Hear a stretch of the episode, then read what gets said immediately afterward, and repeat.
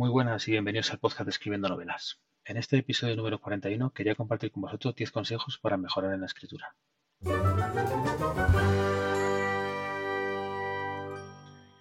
Bueno, eh, esos consejos nos pueden servir tanto para mejorar la escritura que tenemos como, escritor o incluso la, escritura que tenemos en, nuestro día a día. Son consejos o tips que normalmente nos recomiendan los escritores que están consagrados y serían los siguientes. Em, leer.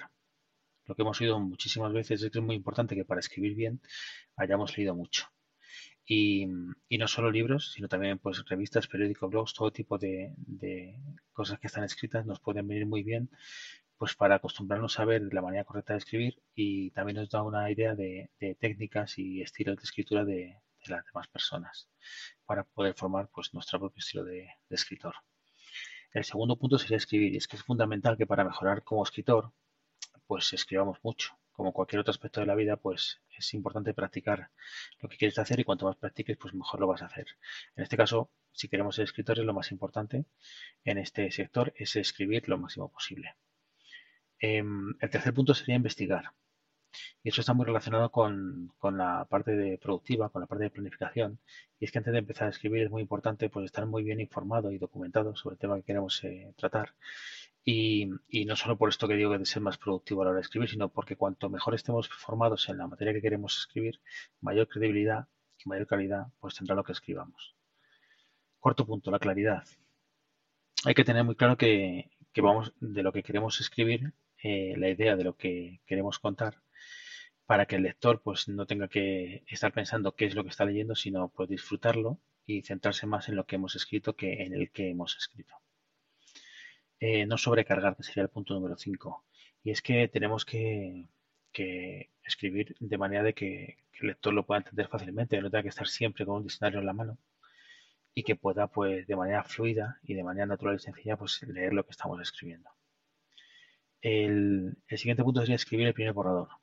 Y es que se suelen recomendar mucho que cuando escribamos, pues cuando estamos escribiendo nuestro primer borrador, lo hagamos sin aspiración de hacerlo perfecto. Es mejor tener todo escrito tener todas las ideas, todo lo que queremos eh, plasmar en nuestra novela o lo que estamos escribiendo y más adelante pues tendremos el tiempo para, una futura revisión. Pero cuanto antes tengamos una base, pues eh, muchísimo mejor. El siguiente punto sería revisar la ortografía. Y es que una vez tenemos nuestro primer borrador eh, ya hecho, pues deberemos debemos revisarlo en profundidad pues, para poder limpiar la mayor cantidad de falta de ortografía que tengamos, mejorar partes que necesiten una mayor explicación, borrar cuando hemos escrito demasiado en una parte, pues a lo mejor puedes eliminar escenas, puedes eliminar diálogos. No hay que ser demasiado extenso, hay que ser claro y conciso. Y si hay que añadir porque nos falta algo o borrar porque nos sobra, pues lo hacemos sin ningún problema en esta, en esta revisión.